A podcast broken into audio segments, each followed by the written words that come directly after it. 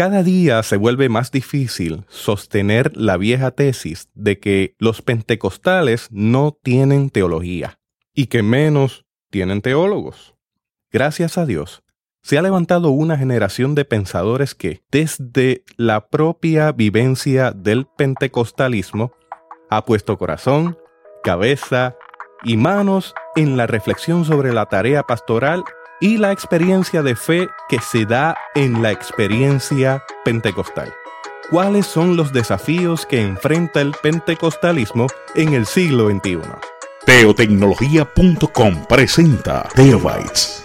Busque una taza de café, de té o de chocolate y siéntese a la mesa con nosotros porque este tema será de gran bendición a su vida y a la vida de su iglesia.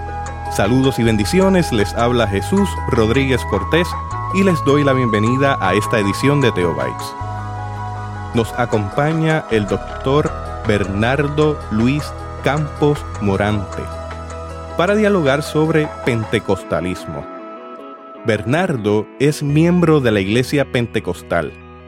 Estudió en el Seminario Evangélico de Lima, donde obtuvo un bachillerato en teología. Realizó luego su licenciatura en teología en el Instituto Superior Evangélico de Estudios Teológicos en Buenos Aires, Argentina. Tras hacer estudios complementarios en filosofía en la Universidad Católica de Argentina, se volcó a los estudios de ciencias de la religión en la Pontificia Universidad Católica de Perú y en la Universidad Nacional Mayor de San Marcos. Bernardo es fundador del Instituto Peruano de Estudios de la Religión, la Facultad Pentecostal de Teología y en colaboración con otros colegas de la Asociación de Teólogos e Investigadores del Pentecostalismo para América Latina y el Caribe, conocida como la Red Latinoamericana de Estudios Pentecostales. Él es conferenciante internacional y consultor en asuntos pentecostales. Bernardo ha escrito sobre 14 obras de formación teológica y numerosos artículos de la especialidad. Pero sobre todas las cosas, Bernardo ama al Señor y le sirve por medio de la educación teológica responsable, la investigación socio-religiosa y la producción teológica. Yo le doy gracias a Bernardo por sacar este tiempo de su agenda tan ocupada y le doy la bienvenida a Teo Bytes. Muchas gracias por la invitación. Con mucho gusto ahora para poder conversar sobre estos temas que nos apasionan, no solo a mí, sino a un montón de otra gente que quiere saber más sobre este fenómeno llamado pentecostalismo. Gracias nuevamente, Bernardo, por formar parte de este esfuerzo que está llegando a 36 países.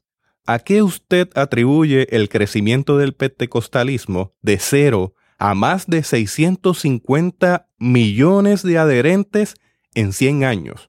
Es un crecimiento que no tiene precedentes en la historia. Sí, yo creo que una de las razones que los propios pentecostales hemos dado a este tema es a una obra del Espíritu Santo.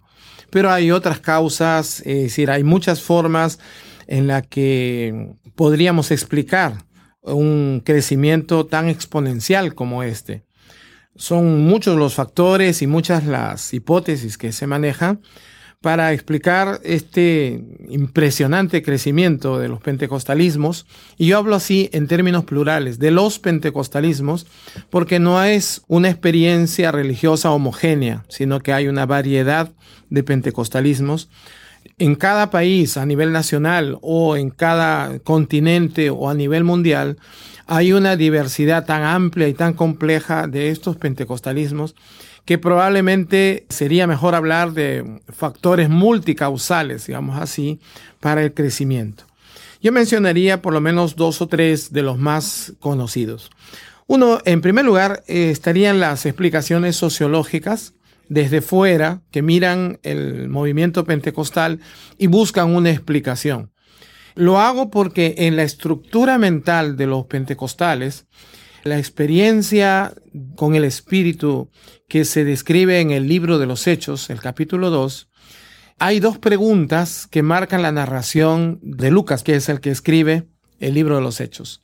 Cuando ocurrió este movimiento del Espíritu, eh, Lucas dice que la gente se preguntó en primer lugar, ¿y esto qué significa? ¿O qué significa esto? Y entonces se levanta Pedro, bueno, algunos de ellos dijeron, estos están borrachos y dieron su opinión.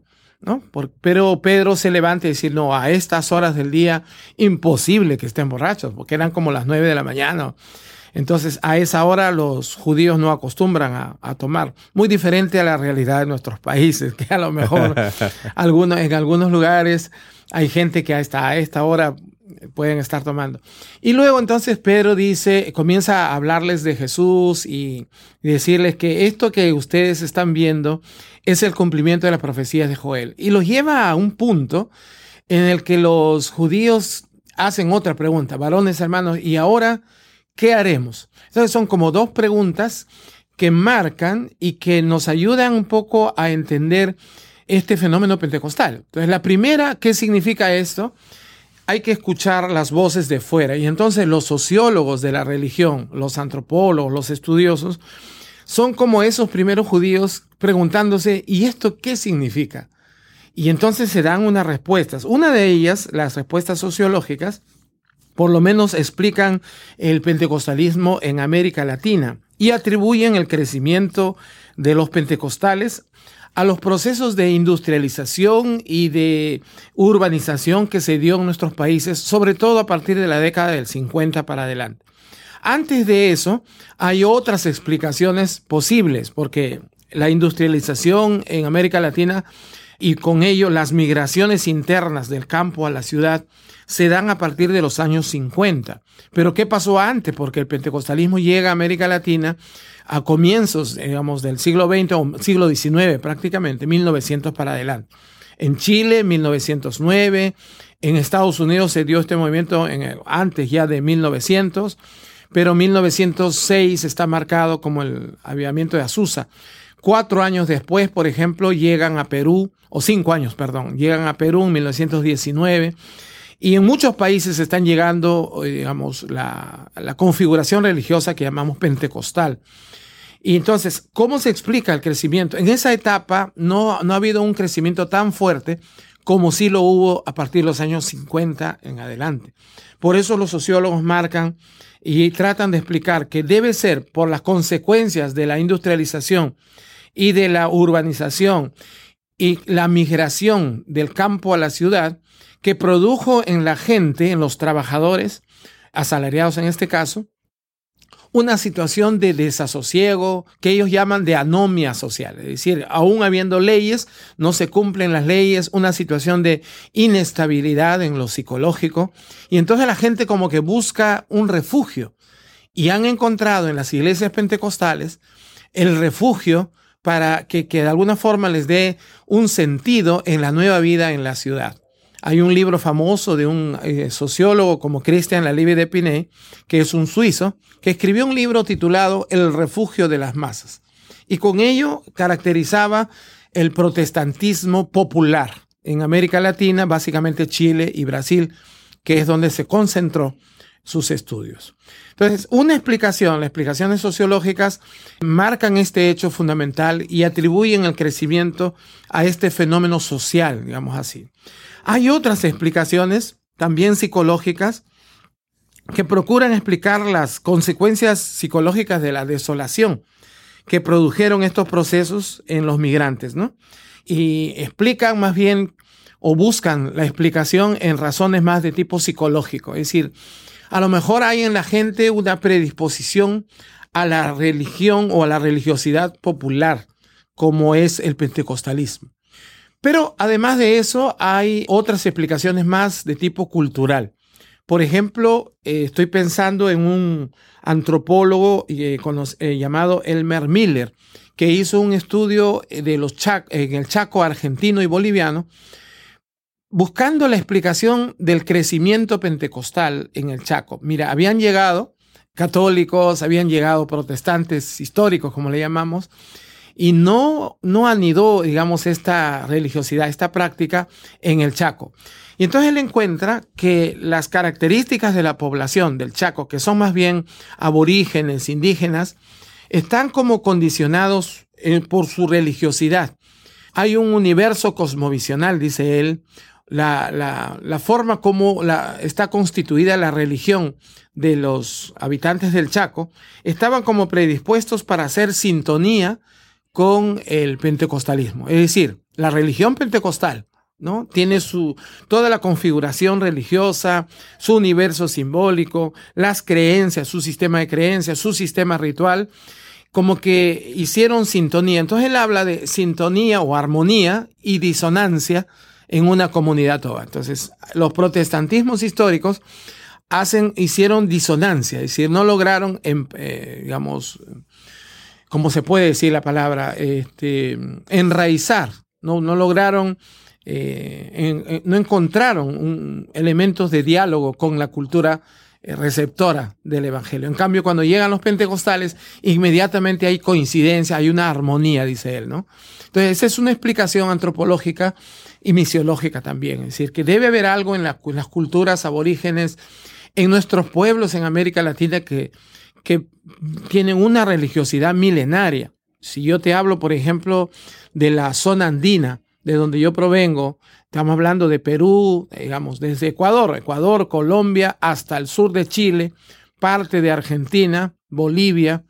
Todo eso era lo que en el pasado fue antes, digamos, en el tiempo de la colonia era el Tahuantinsuyo. Cuando llegaron, oh, Tahua es cuatro. Entonces los cuatro suyos son las cuatro grandes regiones del imperio incaico con los que se encuentran los españoles cuando ellos llegan. Pero estas, estos cuatro suyos, estos cuatro regiones, que era gran parte de América Latina, eh, muy similar a México, muy similar a los, a la cultura maya, azteca, eh, tienen ya una religiosidad muy bien construida al punto que algunos se han preguntado qué es lo nuevo que aportó eh, la fe cristiana cuando llega. En realidad hubo un, solo un cambio en los elementos de la religiosidad, pero no un cambio radical y profundo. Hasta ahora hay sociólogos como Jean-Pierre Bastian, por ejemplo, que es un suizo, que hizo estudios aquí en la Universidad Autónoma de México, que plantea que los pentecostalismos no son otra cosa que un catolicismo transformado.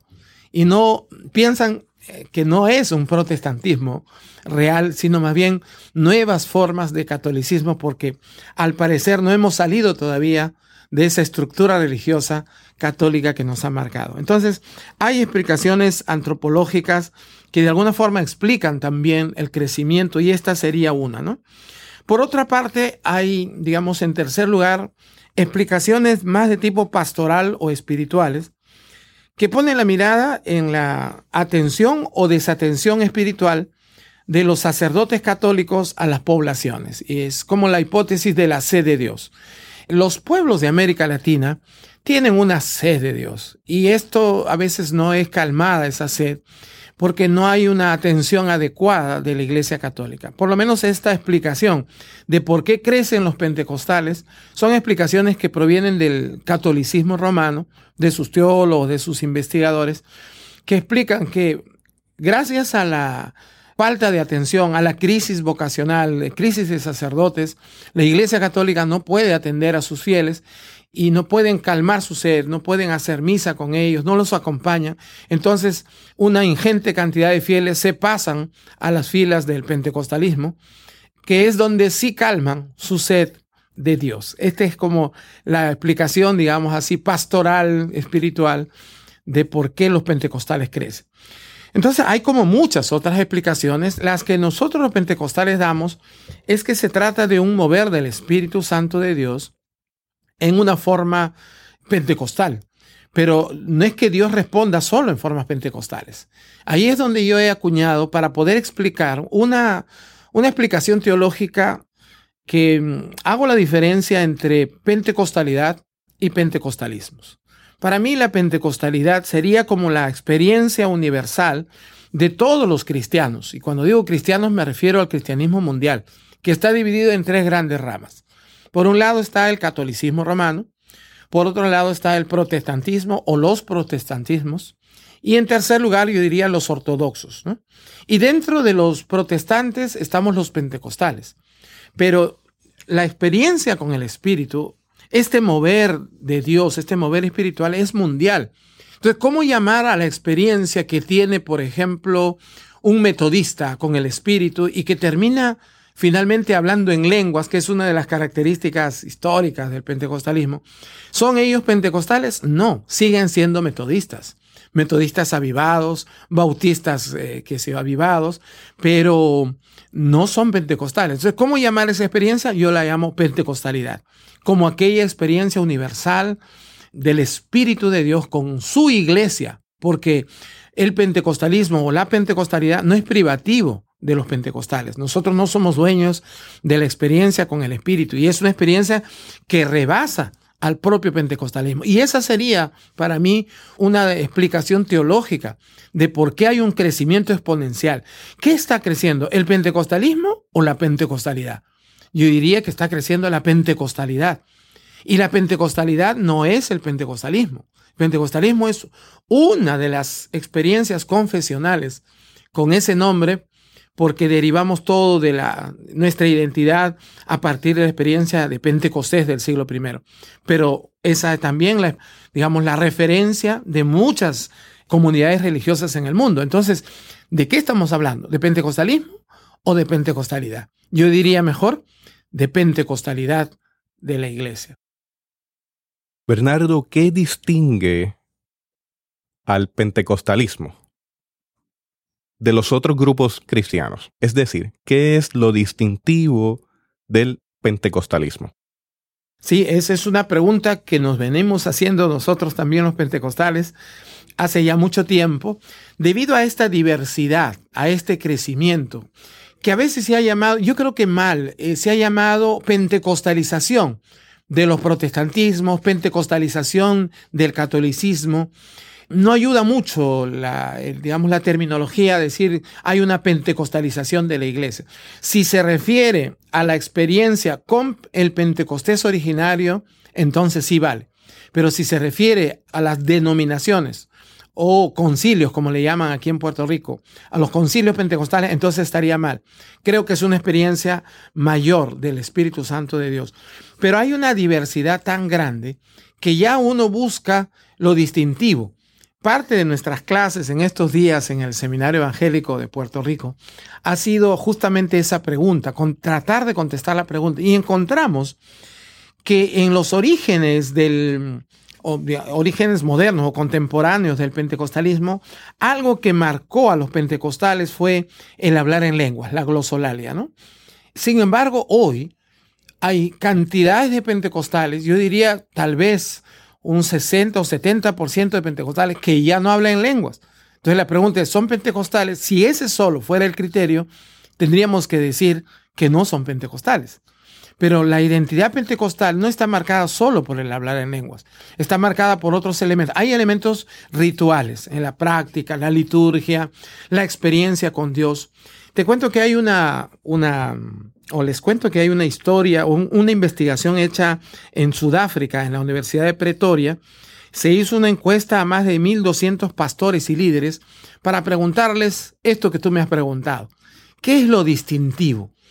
Y encontraron en esa investigación al final que lo distintivo no es el hablar en lenguas. Lo distintivo del pentecostalismo es la búsqueda de la presencia de Dios. Entonces uno replica, pero ese no es acaso el distintivo de todas las iglesias evangélicas y de toda la iglesia cristiana en el mundo? Claro que sí. Entonces, ¿qué significa eso? Que estamos en el corazón de la cristiandad, que el pentecostalismo es parte de la iglesia cristiana.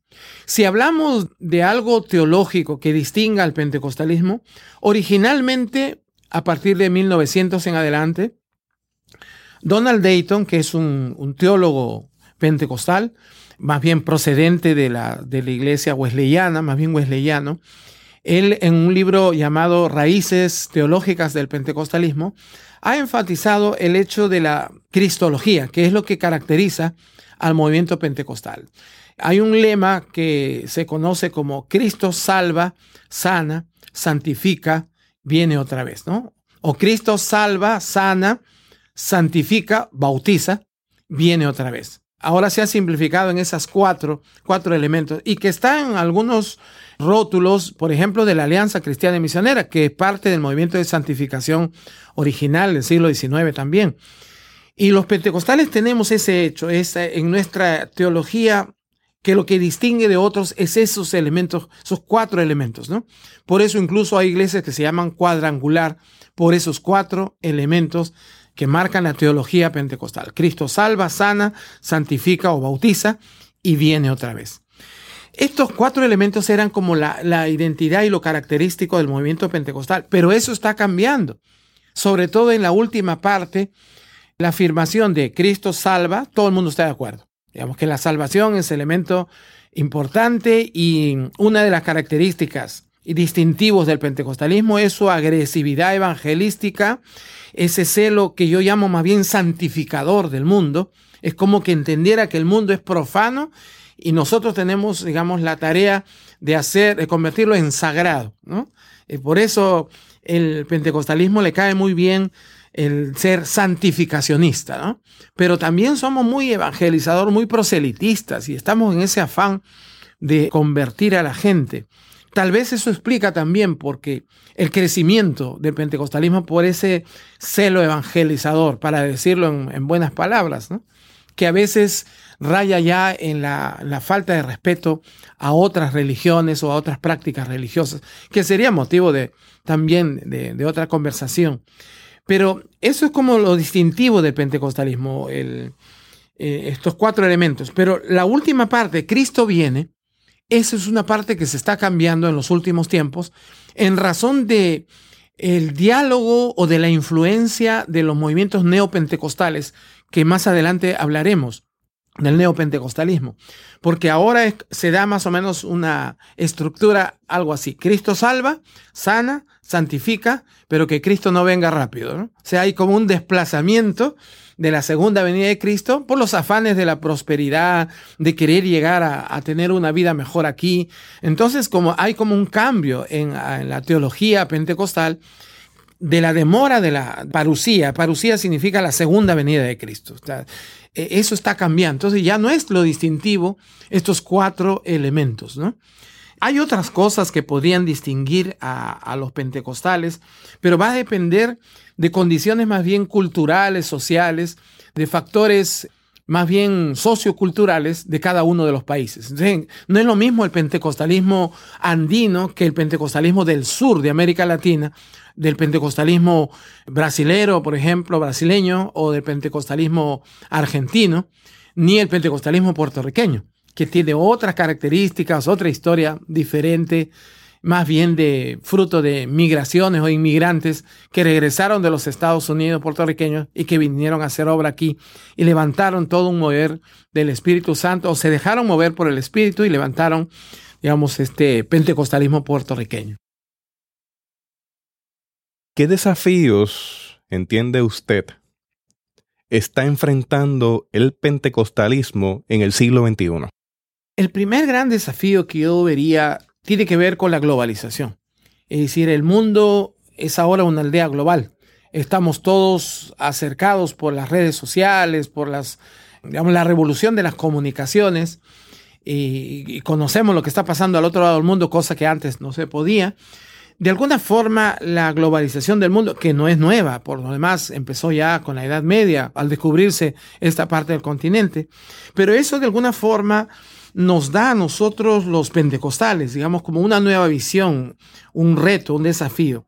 El pentecostalismo, por lo demás, siempre ha tenido una visión planetaria, una visión global. Hoy se habla del pentecostalismo global y con eso se quiere decir que tenemos que redefinir todo lo que significa ser pentecostal en el mundo no somos los propietarios del Espíritu. Hay un mover mundial, global, de una presencia de Dios moviendo, empujando la historia hacia lo que nosotros llamaríamos un encuentro con el Padre, el fin de la historia.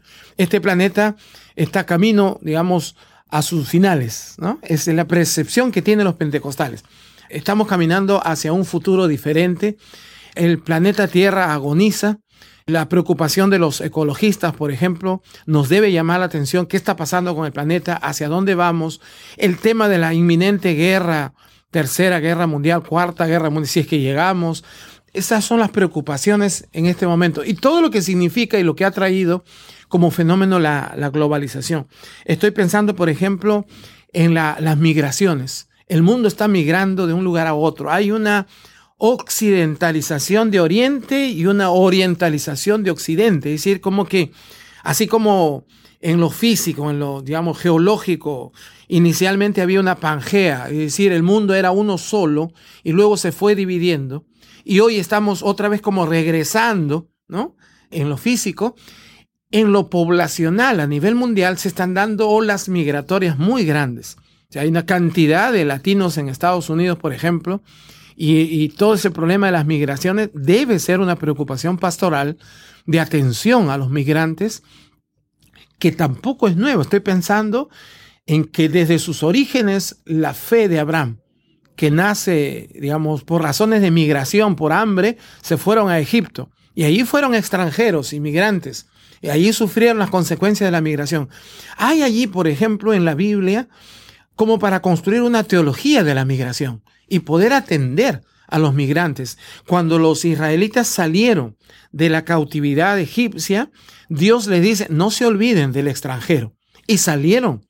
Si los extranjeros son parte de nuestra población, eso tendría que pensar, por ejemplo, los Estados Unidos, ¿no?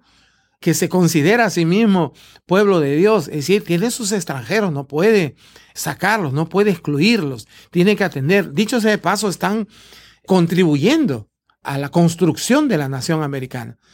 Y así en otros países, en España, eh, qué sé yo, ahora en Oriente, hay cantidad de migrantes. También se está dando una orientalización, están llegando, por ejemplo, las religiones islámicas. El Islam está creciendo de una manera vertiginosa y están llegando a, bueno, a Europa, han llegado ya, a América Latina también, pero van a llegar masivamente. Entonces la pregunta es, ¿qué vamos a hacer con ellos? Tenemos que entrar en un diálogo interreligioso. ¿no? no podríamos pensar solo en una evangelización del tipo proselitista. Yo, yo soy enemigo de pensar en eso. Creo que debemos ir dialogar de nuestra fe, sentarnos a conversar sobre cómo ellos creen y qué creemos nosotros. En este sentido, hay un teólogo como Hans Kuhn que ha hablado mucho y tiene una teología que yo llamaría teología ecuménica, que habría que leer porque él dice, entre muchas cosas, que el Islam, como el judaísmo y el cristianismo, son las tres grandes religiones abrámicas. Somos hermanos. Es decir, el Islam procede de Ismael, en cambio el judaísmo procede de, de Isaac, y nosotros los cristianos somos como la suma de ambos. Es decir, estamos como en el medio. Tal vez hay allí una responsabilidad de los cristianos de poder hacer eh, intermediarios entre el Islam y el judaísmo, y los tres juntos como religiones abrámicas, como hermanos, poder adorar a Dios juntos. Entonces, no se trata de evangelizar al otro de manera agresiva, de usar la violencia, sino de dialogar para poder, como hermanos, adorar al mismo Dios en el cual creemos. Yo diría que por ahí pasan algunas de las desafíos. Hay otros desafíos en América Latina. La realidad de América Latina es terrible. Por ejemplo, estoy pensando en la corrupción social y política y a veces llega hasta lo religioso también.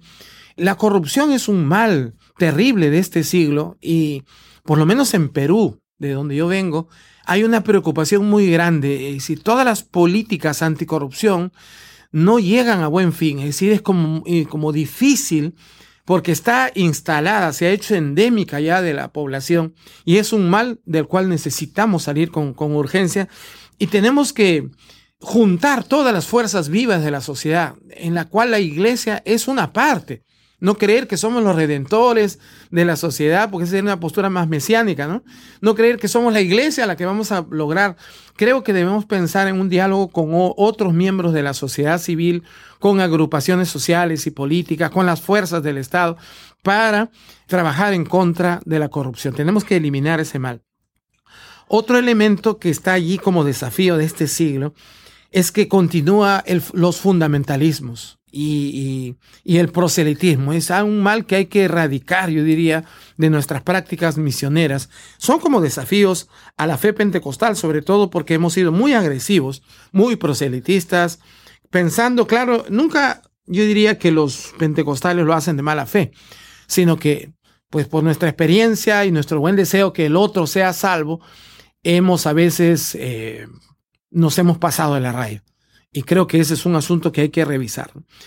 Está el hambre en el mundo, la desigualdad, la injusticia social, estos males producidos por el sistema capitalista mundial. Este sistema nos ha llevado a condiciones terribles de desigualdad, de injusticia social y son, eh, deben estar a la mesa, digamos, de, la, de diálogo, las preocupaciones del movimiento pentecostal. Nos desafía no solo a los pentecostales, nos desafía a todo el mundo. Y hay en este tema de la injusticia social, de la desigualdad, de los excluidos del mundo, un punto de diálogo para el encuentro entre las religiones, para el ecumenismo, porque es allí donde todos somos hermanos, todos sufrimos las mismas, los mismos embates, las mismas consecuencias del sistema capitalista mundial. Entonces deberíamos unirnos. Eso creo que va a ser en el futuro, digamos, el, el leitmotiv, lo que nos motive a encontrar. Ahora es difícil, la unidad, ahora es difícil, estamos como cada uno por su lado, porque todavía creemos que podemos sobrevivir solos, pero va a llegar un momento en que eso no va a ser posible. La delincuencia continúa, la drogadicción, el narcotráfico, el terrorismo, la inseguridad ciudadana que todo eso provoca, son otros temas y desafíos del siglo presente. Es decir, hay como una cantidad de cosas en lo social, lo económico, lo político, incluso lo religioso, que deben ser considerados por nuestras prácticas pentecostales o incluso por nuestra teología. Es decir, hay mucho por hacer. La teología no está hecha, la teología hay que hacerla. Hay una preocupación de construir una nueva teología que dé respuesta a los grandes problemas humanos que nos abre el siglo XXI. Queda claro que el pentecostalismo o los pentecostalismos no son un movimiento monolítico. Se habla de un centenar de ellos.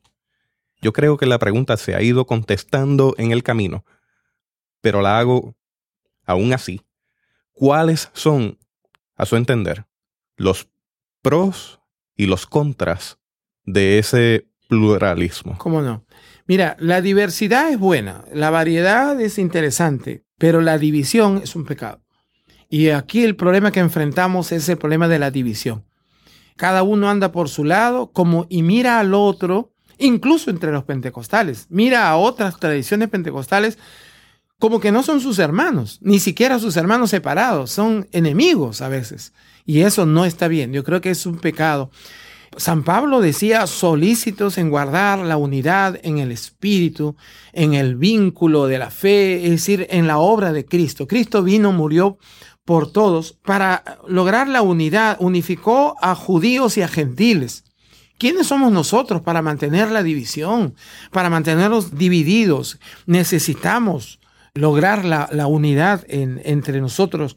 Por lo menos, yo he hablado en varios foros de tres etapas de la unidad. Es decir, necesitamos lograr la unidad.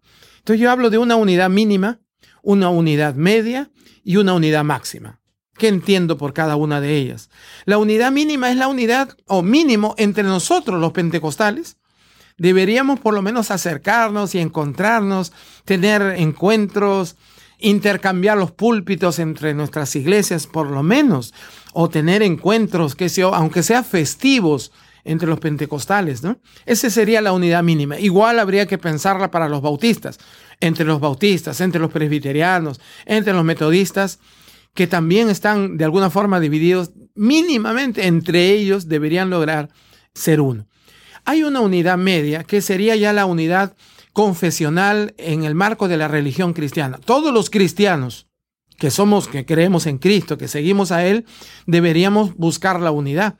Han habido muchos esfuerzos. En este sentido, podría mencionar el intento del diálogo católico pentecostal que lleva más de 40 años en Europa sobre todo y en Estados Unidos, en América Latina no tanto, pero en América Latina ha habido otras experiencias como el CLAI, como Conela, y más recientemente ahora en estos seis, siete años atrás, el Consejo Mundial de Iglesias ha eh, levantado una propuesta de foro que se llama Foro Cristiano Mundial Y nosotros los pentecostales hemos formado también el Foro Pentecostal Latinoamericano.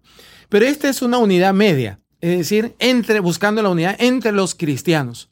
Y habría una unidad máxima, que sería la unidad del género humano, la unidad de todas las religiones abrámicas. No digo de todas las religiones del mundo, porque ahí hablaríamos más de un diálogo interreligioso. Pero por si hablamos de unidad, por lo menos entre las familias que hemos procedido de Abraham, debería haber una unidad. Pero esta última parte yo creo que no la veremos, yo no la veré en mi vida todavía, moriré y no la voy a ver, porque estamos hablando ya de palabras mayores. Pero esa sería como la meta, el ideal, la utopía hacia la cual debemos llegar.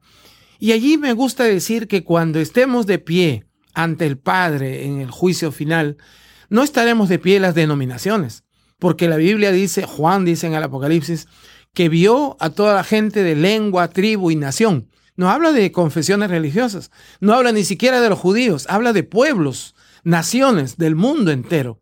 Esa reunión universal, esa es la unidad máxima, cuando en Cristo y con Él y con el Padre seamos todos uno, como dice Pablo en 1 Corintios capítulo 15, que el mismo Jesús se sujetará al Padre, nos llevará con Él y todos seremos uno con Él. Esa es la unidad máxima que debe servir como nuestro, nuestro derrotero, ¿no?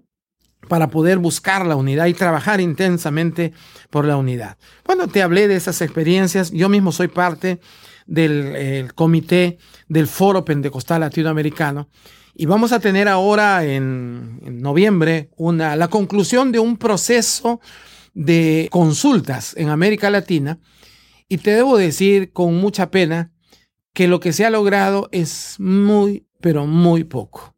Y eh, no hemos logrado casi nada.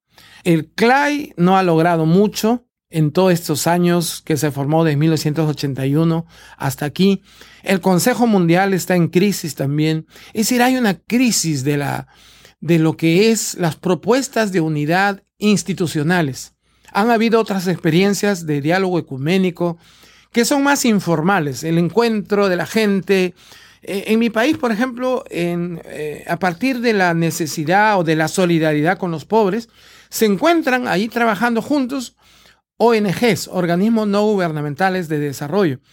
Y muchos de ellos, algunos son evangélicos, otros son católicos, hay hasta testigos de Jehová y mormones, encontrándose en un mismo pueblo para atender a los pobres. Es como lo que se ha llamado una unidad en el servicio y ha sido como el punto de encuentro entre las diversas confesiones religiosas.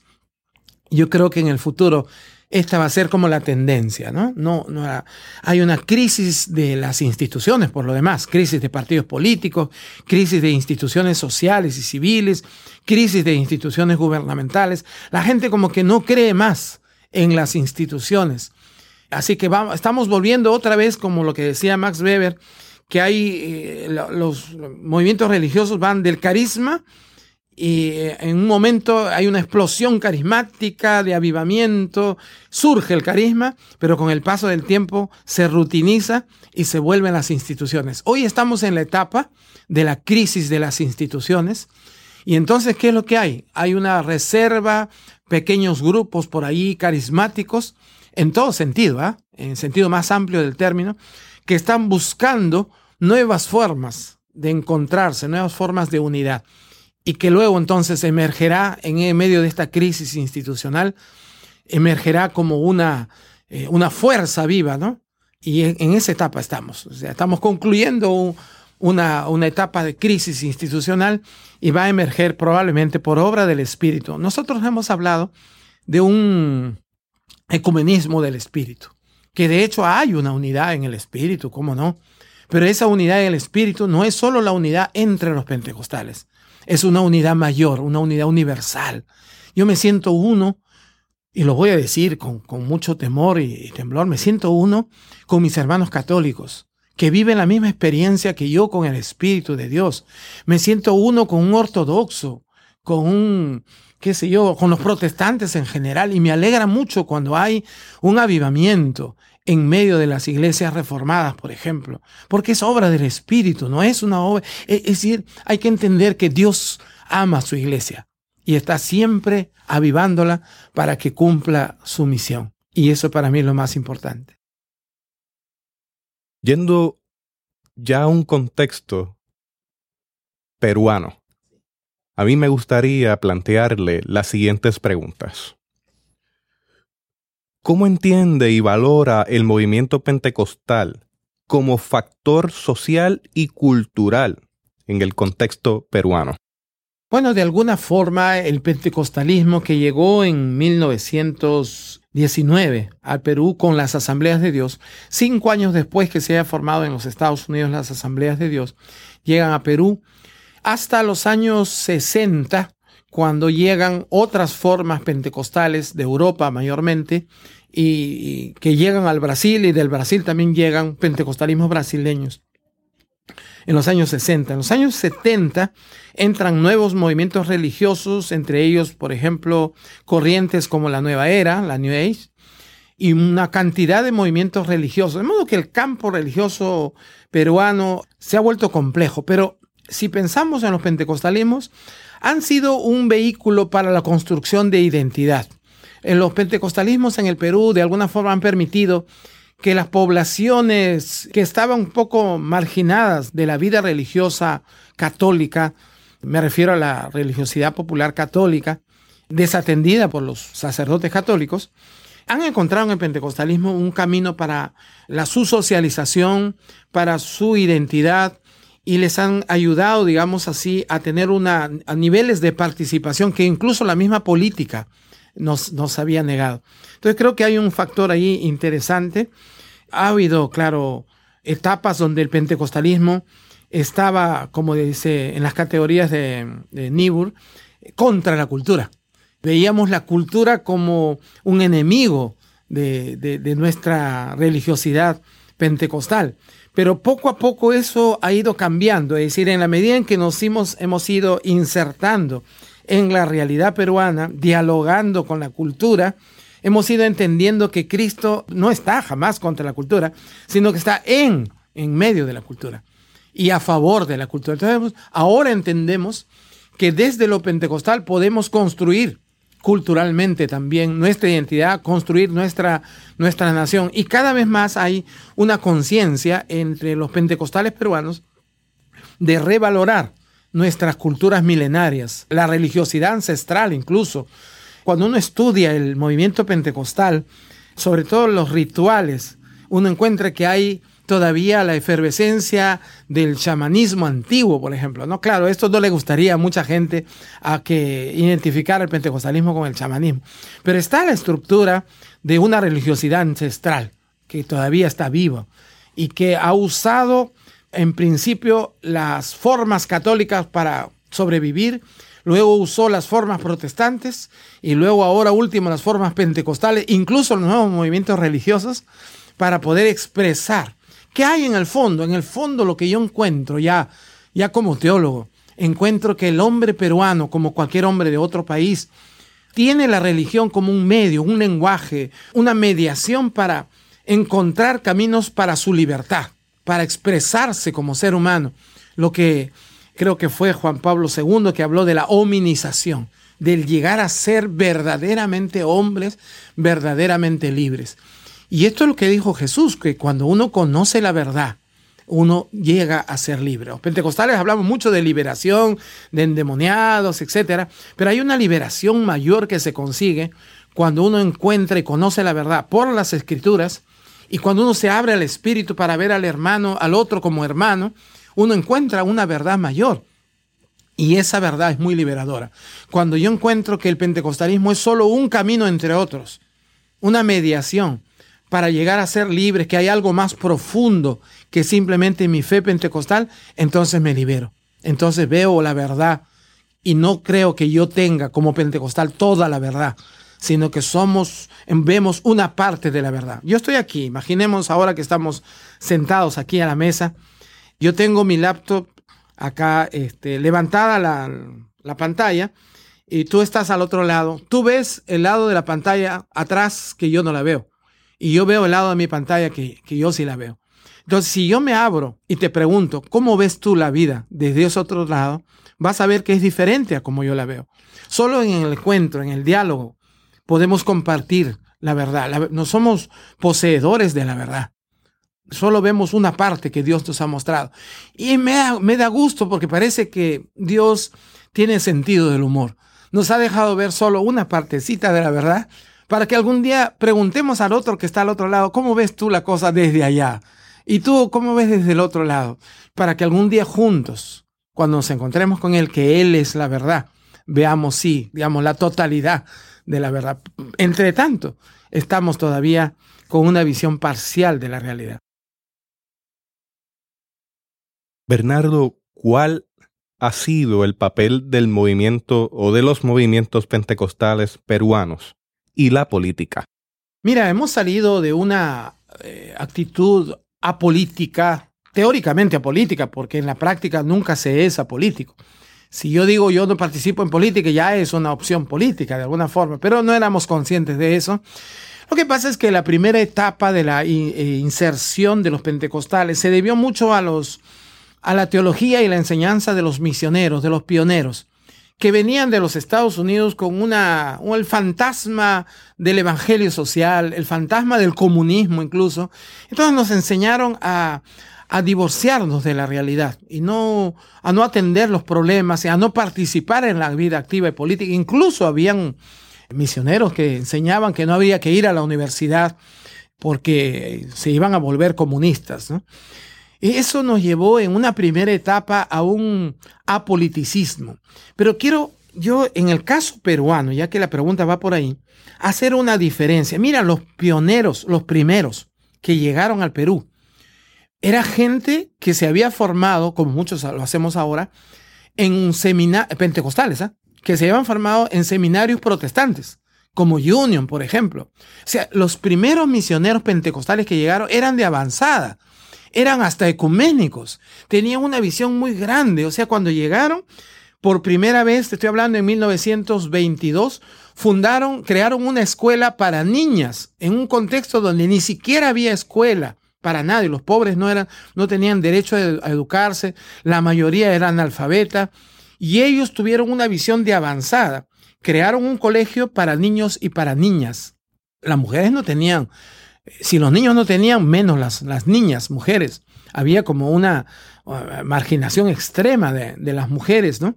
Tanto de niñas como de mujeres en la iglesia.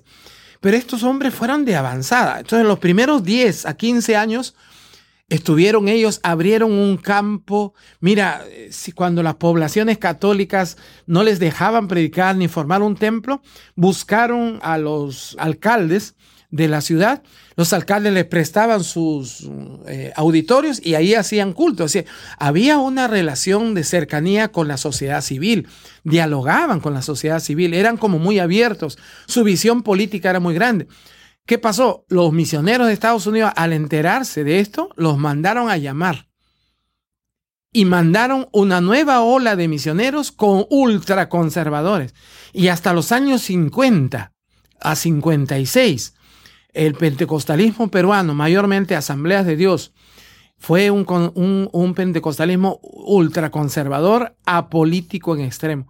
Eso cambió a partir de los años 60 con la Revolución cubana, también los influjos de los cambios en América Latina, cambios en la mentalidad latinoamericana, cambios en la mentalidad de los ideólogos y sociólogos de América Latina, la teoría de la dependencia, la teología de la liberación, todo eso fue influyendo sobre las mentalidades de los peruanos como de muchos latinoamericanos y nos fue abriendo los ojos a la realidad que vivíamos, una realidad de pobreza, una realidad de necesidad.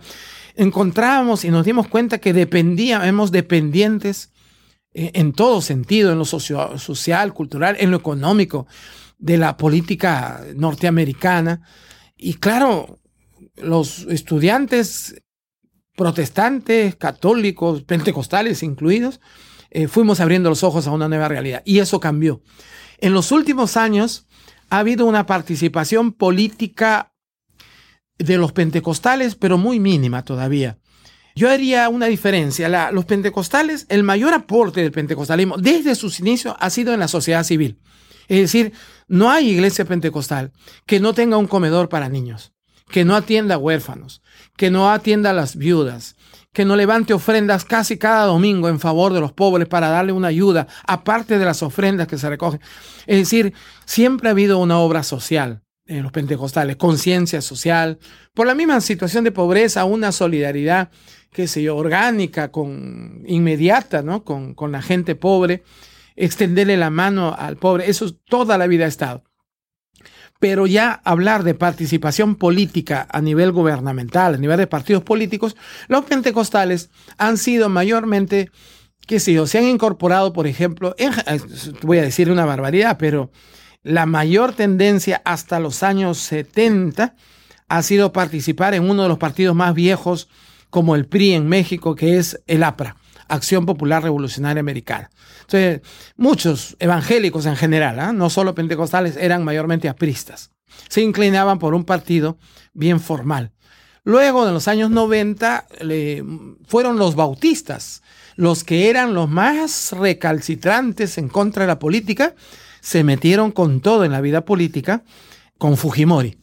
Ustedes le dicen Fujimori o Fujimori o Fujimori, Alberto Fujimori, el ingeniero Alberto Fujimori, usó a los evangélicos para entrar en la vida política, convocó a muchos de ellos, 19 congresistas eh, fueron evangélicos, de ellos cuatro fueron pentecostales, pero él se dio un autogolpe en 1992 y todos, eh, es decir, eh, disolvió el Congreso de la República y entre ellos salieron todos los 20, los 19 evangélicos que habían entrado. Y entonces hubo un recambio en los congresistas. Allá tenemos una, ¿cómo se dice? Un Congreso unicameral. Existía antes diputados y senadores, ahora solo hay congresistas. Entonces los 19 congresistas evangélicos salieron, fueron expulsados. El segundo vicepresidente de la República, Carlos García, fue bautista pero él nunca pudo entrar a Palacio. Es decir, ahí se demostró que Fujimori solamente usó a los evangélicos y luego los rechazó. Desde ahí quedaron curados la mayoría de los evangélicos para no formar partidos confesionales. Pese a eso, todavía hay gente que forman partidos confesionales, pero ahora la postura mayor, digamos así, es de participar en la vida política a través de partidos ya instituidos, partidos formales. Aunque existe todavía una gran informalidad, se forman partidos solo para el día de las elecciones. Una vez que salen elegidos, se disuelven. Esa es la crisis institucional en lo político de la, de la que hablábamos. Pero entonces sí hay una, eh, si hablo de Perú, pero si hablo de Brasil, allí los brasileños como fuerza numérica pentecostal colocan muchos diputados pentecostales, ¿no? Y incluso ha habido una candidata pentecostal a, la presidencia de la República. Es decir, el pentecostalismo no es una, una religiosidad ni una práctica, una espiritualidad que impida una participación política, pero creo que entendemos que no es el tiempo y no es la mejor vía para participar. Te hablaré de los neopentecostales si tú quieres. Esto sí, el movimiento neopentecostal se ha metido con todo en la vida política. Bueno, yo te lo dejaría ahí, decir, porque ya me gustaría hablarte un poco del movimiento neopentecostal, ¿no? Que se ha sumado al movimiento pentecostal. Eh, no sé si es posible hacerlo. Muy bien, a mí me parece excelente que pueda abundar en eso.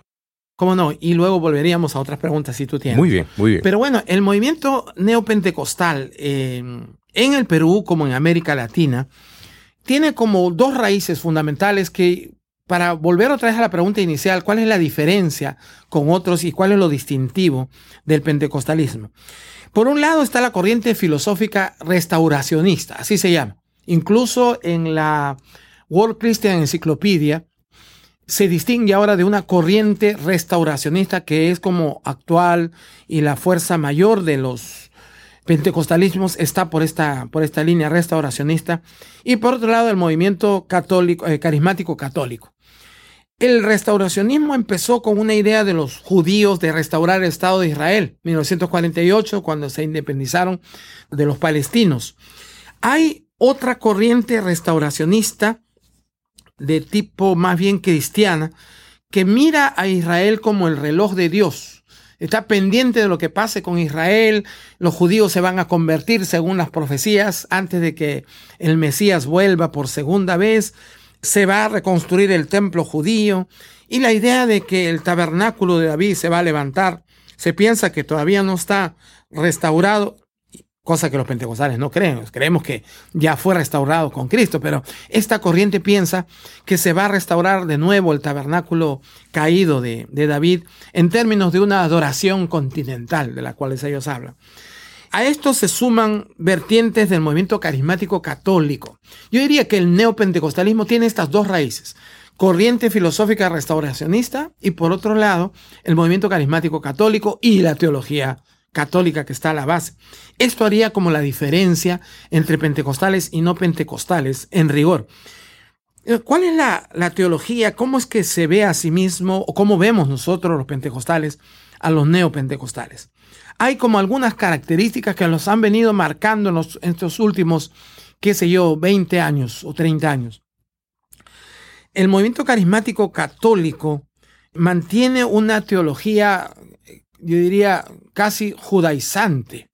Incorporan en sus ritos danzas judías y su teología se basa casi exclusivamente en el Antiguo Testamento y la hermenéutica es mayormente una hermenéutica alegórica. Estas son como las características de este. Cuando usted vea en una iglesia eh, teóricamente pentecostal que hay como danzas judías, que hay, eh, se predica más del Antiguo Testamento, casi no del Nuevo, y la interpretación es más bien alegórica o simbólica y no literal, entonces usted estará ante una nueva experiencia que yo llamaría neopentecostal.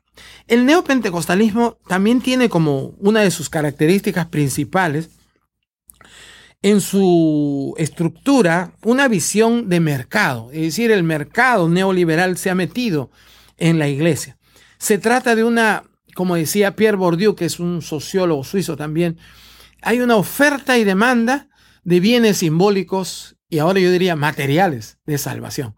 Es decir, la idea de que ellos no solamente ofrecen el Evangelio, sino que venden un producto.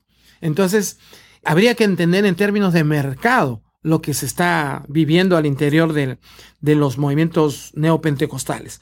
La administración de una institución en realidad no debe buscar el lucro porque es distinta, digamos, de una institución comercial. Una institución religiosa no está guiada ni motivada por el, por el lucro. Pero estas iglesias se han convertido en empresas que venden casi una franquicia a otras en la idea de cobertura. Yo te voy a dar cobertura, tú usas mi nombre, mi franquicia. Y claro, lo que predomina allí es básicamente el tema del dinero. se ofrece un intercambio de bienes simbólicos. Yo te voy a dar mi bendición para que tú prosperes y entonces tú me vas a dar tu ofrenda y tu diezmo y Dios te va a bendecir a 30, 60 y a 100 por uno, que es las frases que se usan. Entonces hay como, la gente se siente como encantada. Yo creo que es un encantamiento mágico casi, casi como lo que pasó con Simón el Mago. A Simón el Mago, claro. Y, y que tenía embelesada a la gente en Samaria y Felipe tiene que llamar a los apóstoles para que haya una manifestación grande y sean liberados de ese encantamiento. Es cuando el pueblo, yo creo que hay mucho pueblo que está encantado. Claro, se explica por las necesidades económicas de la población latinoamericana, explica por qué esta teología, entre comillas, de la prosperidad puede haber pegado tanto. Por claro, ¿quién nos entusiasma? Es casi como la lotería, ¿no? Que de la noche a la mañana pueden llegar a ser ricos. Es eh, otra vez digamos, una nueva versión del sueño americano que está presente, porque esto viene mayormente de los Estados Unidos. Está en el fondo una ideología neoliberal, una ideología de mercado, y eso está desvirtuando lo que significa ser iglesia, servir al Señor. En términos pentecostales, yo diría que están detrás de Mamón, del Dios de las riquezas, en lugar detrás de Jesús, de nuestro Dios. y esto tiene que ser corregido. Entonces, esa es una diferencia fundamental. Dios quiera que esto termine y que se cambie, porque está dándole un nuevo rostro a la iglesia. Y lamentablemente muchos de los comunicadores sociales, me refiero a los periodistas, como no tienen la, digamos, la, la posibilidad de diferenciar entre uno y otro movimiento, nos meten a todos en el mismo saco, nos meten a todos en la misma bolsa, para eh, identificarnos a nosotros como somos los que los mercaderes de la fe, ¿no? Que estamos pidiendo plata, incluso ahora los pentecostales tradicionales, los pentecostales clásicos, ¿no? Que no son neopentecostales. Cuando evangelizan, sienten el rechazo de la gente. Dicen, yo no voy a tu iglesia, güey, me van a sacar plata, me van a pedir plata. Entonces ya hay una imagen, hay una representación social de los pentecostalismos un poco confusa. Tanto así que algunos de nosotros hemos dialogado con instituciones de formación periodística. En el Perú existe una, una universidad, antes era un instituto de formación, un instituto técnico de formación de periodistas, que ahora es una universidad, el Jaime Bausate y Mesa se llama. Y hemos dialogado con ellos y con algunos periodistas hemos llegado a dar clases en ese instituto de formación de periodistas seculares, ¿ah? no tiene nada que ver con la religión. Un curso de lo que es el cristianismo, para que diferencien catolicismo de protestantismo, de pentecostalismos y de los neopentecostalismos y los nuevos movimientos religiosos. Ahora, algunos de los periodistas ya tienen una formación, vamos a decir, socio-religiosa, que les permite diferenciar al uno del otro. Pero todavía todos estamos bajo la misma categoría, sectas religiosas y a veces sectas nocivas. ¿no? Al igual que la audiencia, me he sentido identificado con muchas cosas que usted ha mencionado durante este diálogo. Ciertamente hay unos asuntos peyorativos dentro de la palabra pentecostal, evangélico, un asunto despectivo de cómo se ve la religión y cómo se ve en su totalidad quienes componen parte de ese pueblo de Dios. Entonces es precisamente por eso que menciona todo lo que es el aspecto de corrupción, gente que no hacen buena representación de lo que son los valores del reino de Dios. Ahora hay una imagen que nosotros construimos, conscientes o inconscientemente.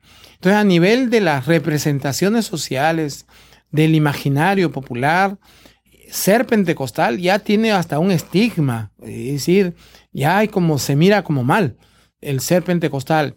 Y la gente no distingue entre pentecostal y neopentecostal, pero el llamado que yo haría es a ser fieles al Evangelio, a volver a las escrituras, al sentido bíblico de lo que significa ser iglesia en el mundo, de dar testimonio de Cristo, de buscar la transformación de vidas en lo personal, pero también de construir un mundo nuevo, un mundo diferente, una sociedad diferente, y esa no lo puede hacer uno solo como iglesia, tiene que entrar en diálogo con las otras fuerzas vivas de la sociedad.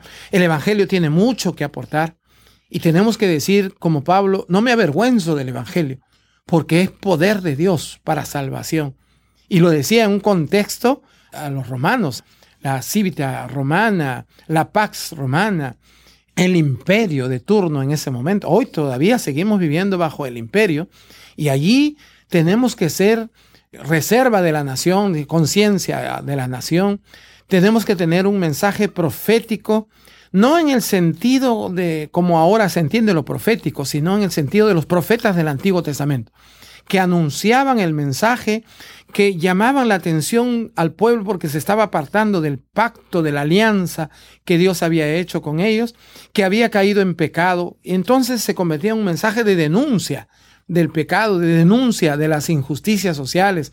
El profetismo hebreo no era un profetismo solo para Israel, era un llamado a las naciones para que se haga justicia, para que vivan la justicia de Dios un llamado a la salvación universal, un mensaje diferente. Y a ese tipo de profetismo es el que hay que volver para ser fieles a Dios. Como pentecostales que siempre hemos creído en lo profético. Yo siempre le digo a mis estudiantes y o cuando predico en las iglesias pentecostales que tenemos que volver a un profetismo, salir del profetismo místico para entrar en un profetismo más bien histórico, más bien como los profetas de Israel, y denunciar el pecado, eso tiene un costo social. Uno puede pagar con la vida, con la vida misma, como le hicieron a Jeremías y lo encerraron en una cisterna, eh, en un pozo, ¿no? Para, para matarlo. Pero bueno, esa es la, la, vida profética. Y si el pentecostalismo quiere seguir manteniendo un ministerio profético, ese es el riesgo y ese es el camino que nos espera. Hablando de ese movimiento profético, ese ministerio profético, ¿Cómo valora el movimiento pentecostal su herencia protestante y su aporte en la transformación teológica actual de esa herencia? Nosotros hablamos ahora de raíces. Tenemos muchas raíces. Hay una raíz ancestral, aborigen, que tenemos y los pentecostales como los evangélicos en general no nos podemos sacar. En Puerto Rico diría ese aborigen que tenemos en el fondo, ese itaíno, ¿no? ¿Cómo se dice? Itaíno, ¿no? O taíno. Taíno. Ese taíno que tenemos en el fondo. Nosotros hablamos del indio que tenemos en el fondo. Luego viene el cristianismo en su forma católica, históricamente hablando, 1500, la Edad Media, y tenemos un catolicismo en el fondo. Es decir, nos hemos sido, nuestra identidad es la suma de varias identidades. Entonces tenemos una raíz católica, tenemos incluso una raíz hebrea por nuestro contacto con el Antiguo Testamento, casi judía, ¿no? Tenemos otras raíces, raíces protestantes, ¿cómo no? Tenemos también influencia del protestantismo. Pero los pentecostales distinguimos entre la reforma oficial luterana, calvinista, y la reforma radical. Creo que nuestras raíces están mayormente en la reforma radical en Thomas Münzer, en los alumbrados, los entusiastas, como se les llamaba en la Edad Media. Es decir, todo ese movimiento de exaltados, así se les decía, ¿no? Exaltados, entusiastas, carismáticos, cuya predicación no solo era el Evangelio, era también reivindicaciones sociales. La lucha que tuvo Thomas Münzer con Lutero, eh, Thomas Münzer le acusaba a Lutero de ser un vendido a los, a los príncipes, de, quedarse con la nobleza, es decir, un protestantismo de clase media de la nobleza de entonces, ¿no? Y ellos representaban a un protestantismo popular de reivindicación de derecho al agua, por ejemplo, porque se cuenta que no tenían derecho a sacar agua del río sino hasta las seis de la tarde, los pobres, ¿ah?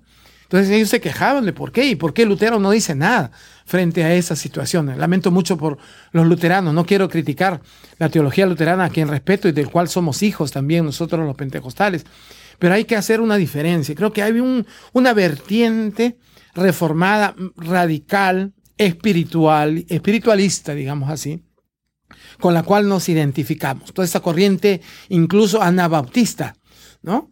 De bautizar adultos y no a los niños, porque en aquel entonces el bautismo se había convertido en un medio para asegurar el diezmo de los fieles bautizados. Entonces, por eso es que inventamos de que el bautismo tiene que ser solo para, para mayores de edad, ¿no?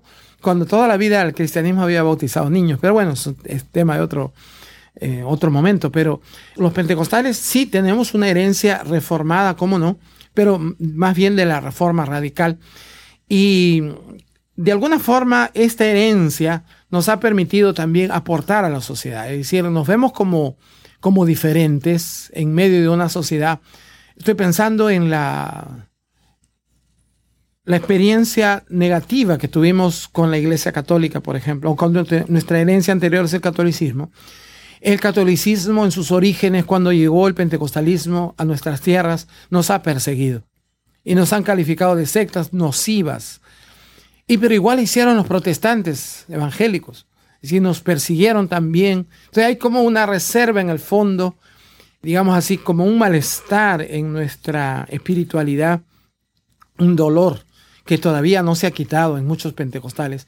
Y ahora hay pentecostales que andan diciendo de que en realidad no nos sentimos protestantes, no somos protestantes, tratando de negar un poco la historia, las raíces protestantes. No se puede negar las raíces protestantes porque somos protestantes de todas maneras, pero antes se celebraba fielmente la reforma protestante en octubre, hoy eso se ha perdido. Es decir, hay una especie de, no sé, de pérdida de la identidad protestante porque estamos encontrando que estamos más bien construyendo una nueva identidad, una nueva forma de ser que no se tipifica como típicamente protestante, ni siquiera típicamente católica, ni típicamente pentecostal. ¿Qué es lo que somos? Esa es la gran pregunta ahora.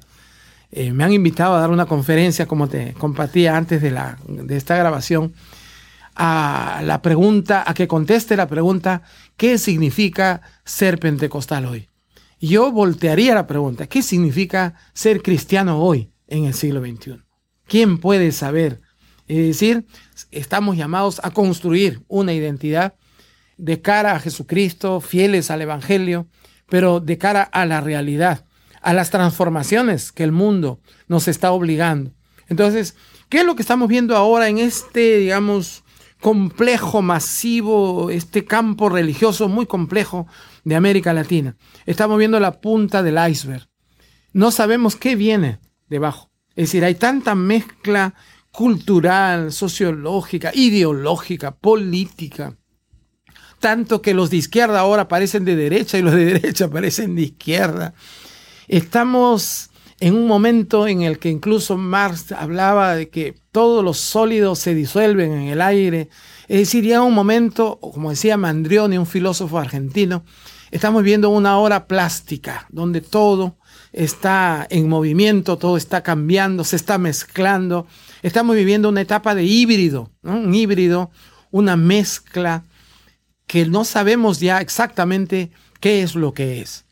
Tenemos como más claro qué no somos y no tenemos tan claro qué realmente es lo que somos. Creo que se trata de construir más bien identidades en función de nuestros valores, de nuestros principios, en función de nuestros derroteros máximos, o como decía Paul Tilly, lo que nos concierne últimamente, es decir, en función de Dios, nuestro Padre.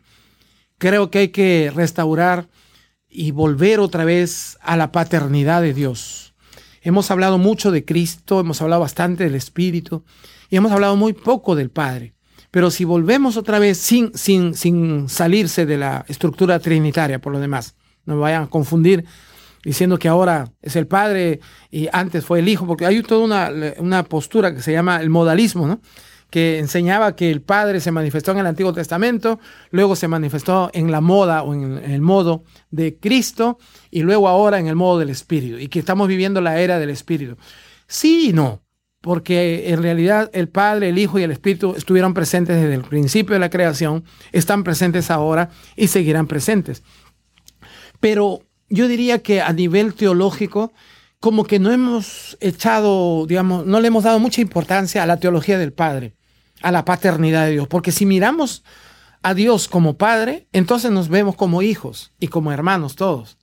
Y frente al Padre no nos podemos distinguir uno, no, no podemos estar mirando nuestras diferencias cuando hay un Padre amoroso que nos espera como esperó el Padre del Hijo pródigo. Lo esperó cada tarde y cuando regresó le dio un abrazo y un beso, le dio un anillo, le puso un vestido nuevo, que si yo le dio sandalias para el nuevo camino que habría de emprender. Este amor del Padre, esta teología del Padre, es lo que nos ayudaría al encuentro, al diálogo, a la unidad, al ecumenismo más grande, ¿no? Creo que hay que volver hacia eso. Eso sería como mi deseo y mi oración para que mirando al Padre nos reconozcamos todos como hijos y hermanos. Dice la Biblia en Hechos 2, del 1 al 4. Cuando llegó el día de Pentecostés, estaban todos unánimes juntos. Y de repente vino del cielo un estruendo como de un viento recio que soplaba, y el cual llenó toda la casa donde estaban sentados. Y se les aparecieron lenguas repartidas, como de fuego, asentándose sobre cada uno de ellos y fueron llenos del Espíritu de Dios, y comenzaron a hablar en otras lenguas según el Espíritu le daba que hablasen. Bernardo, yo quisiera ya a modo de cierre unas palabras finales desde una perspectiva pastoral, pedagógica, y luego de eso también me gustaría que compartiera con nosotros, con la audiencia de Teobytes, las redes que tiene disponible y cómo le podemos contactar. ¿Cómo no? Has leído un texto que toca las fibras más hondas de mi vida, de mi corazón, porque yo veo que lo que pasó allí, el gran milagro de hablar en lenguas, no es el hablar en lenguas extrañas. El milagro es el milagro de la comunicación, porque los galileos hablaban la lengua de los otros y podían compartir las maravillas de Dios. No dice exactamente el Evangelio, ¿eh? Pero probablemente hablaban de Jesús, pero hay algo más que simplemente hablar de Jesús allí, es mostrar las maravillas. Y este texto, esta narración, esta experiencia de Pentecostés se conecta con el Sinaí, porque es en el Sinaí donde el Padre dio la promesa. De ahí viene, la, digamos, en su estructura más honda, la idea de la promesa del Padre viene de, del Sinaí. El Padre le dijo a eh, Yahvé, nuestro Dios, le dijo a Moisés, reúneme al pueblo y que se santifiquen porque en tres días me voy a manifestar. Entonces él prometió manifestarse, de ahí viene la idea de la promesa del Padre. Y cuando se manifestó con rayos, truenos, relámpagos y les dio la ley, ¿no? Los diez mandamientos, le entregó la palabra. Eso está a la base de lo que sucedió en Pentecostés. En Pentecostés es la renovación de la ley, la renovación del pacto, es el nuevo pacto que se afirma. Jesús es reconocido como Señor, es decir, Yahvé, y Mesías en el capítulo 2. Entonces estamos ahí frente a la reunión universal de todas las naciones bajo el cielo representadas. Yo creo que hay, hay una estructura que hay que entender simbólicamente, un llamado de Dios a reunir universalmente a su pueblo y a y entregarle otra vez la palabra. Ese es el reto y el desafío para nosotros como pentecostales, que tenemos que ir por las naciones haciendo discípulos de Cristo hasta que nos reunamos masivamente, universalmente, con Jesús y con el Padre y por su Espíritu. Es el Espíritu de Dios el que nos impulsa a ir al mundo. Y bueno, yo, yo te, te agradezco por esta conversación. Te puedo decir que eh, por muchos años, desde que yo he sido llamado al Evangelio, porque me convertí al Señor a la edad de 13 años, desde entonces Dios puso en mí esta carga de buscar la unidad de los cristianos y hemos formado en 1999 la Red Latinoamericana de Estudios Pentecostales. Y tenemos una página web que se llama relep.org. R-E-L-E-P-P de Perú. relep.org o .org. Esa es una de las redes que tenemos. Y ahora estamos, formamos parte del comité que impulsa el Foro Pentecostal Latinoamericano. Y tenemos también una página web que es el Foro Pentecostal .org, donde está la propuesta, la invitación y la iniciativa a participar de este foro pentecostal latinoamericano. Y ya más personalmente yo tengo una página web que he puesto el nombre de mi propuesta, pentecostalidad.com www.pentecostalidad.com donde he puesto artículos, sí, básicamente artículos sobre esto que hemos venido hablando. Ahí hay muchos elementos de esta conversación que hemos tenido el día de hoy. ¿no? Entonces yo les invito a, a que puedan participar. Si quieren encontrarme ya en lo personal, también en mi Facebook, me pueden encontrar como Bernardo Campos o como Pentecostalidad. Después de facebook.com slash Pentecostalidad. Y ahí podemos dialogar y seguir esta conversación.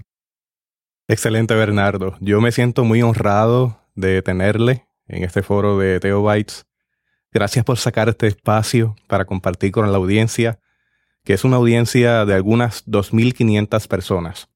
Este podcast será escuchado en Argentina, Austria, Australia, Bolivia, Brasil, Canadá, Suiza, Chile, Colombia, Costa Rica, la República Checa, Alemania, República Dominicana, Ecuador, España, Francia, Reino Unido, Grecia, Guatemala, Honduras, Japón, Corea, Nicaragua, Panamá, Perú, Puerto Rico, Paraguay, Senegal, El Salvador, Estados Unidos, Uruguay, Venezuela y las Islas Vírgenes. Teobite la veo como los galileos que hablaban a otros por este medio.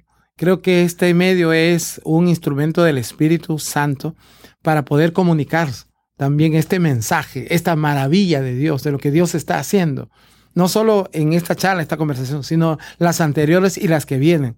Creo que es un instrumento interesante que Dios ha levantado. Gracias por, por la invitación y gracias por, por usar este medio. Es un privilegio. Espero que no sea la última vez que nos veamos. Ya nos veremos más adelante en el futuro. Yo creo que esta experiencia de las lenguas también pasa al ámbito digital. Hay lenguas digitales. Exacto. Y yo he recibido un llamado de servir desde las plataformas digitales para traer una conciencia teológica, un diálogo fructífero entre pueblos, que podamos compartir nuestras historias y que podamos edificarnos unos a otros, mientras aprendemos. Muy bien, excelente, felicitaciones. Gracias mil, Bernardo. Reciba un abrazo. También le invitamos que si usted quiere compartir este podcast, lo comparta en sus redes para llegar a más personas y si tiene la amabilidad, visítenos en la tienda de iTunes. El enlace está en la página de teotecnología.com diagonal pentecostalismo. Este enlace para las notas de este podcast va a estar en www.teobytes.com diagonal pentecostalismo. Allí va a haber, debajo del lugar en donde usted puede darle reproducir al audio, unos enlaces para entrar a la tienda de iTunes o a la tienda de Stitcher para dejarnos sus comentarios y una reseña. En la medida en que haga eso, nos ayuda a propagar la existencia de este podcast dentro de un medio que, si bien es cierto, es hostil, también es cierto que nos puede traer una bendición grande. No sabemos quién va a escuchar esto, pero sabemos que será bendecido y bendecida de gran manera. Hasta aquí esta edición de Teobytes. Gracias por darnos el privilegio de llegar hasta ustedes a través de las redes informáticas. Será hasta el próximo episodio. Que la paz y la gracia de nuestro Señor Jesucristo sea con ustedes.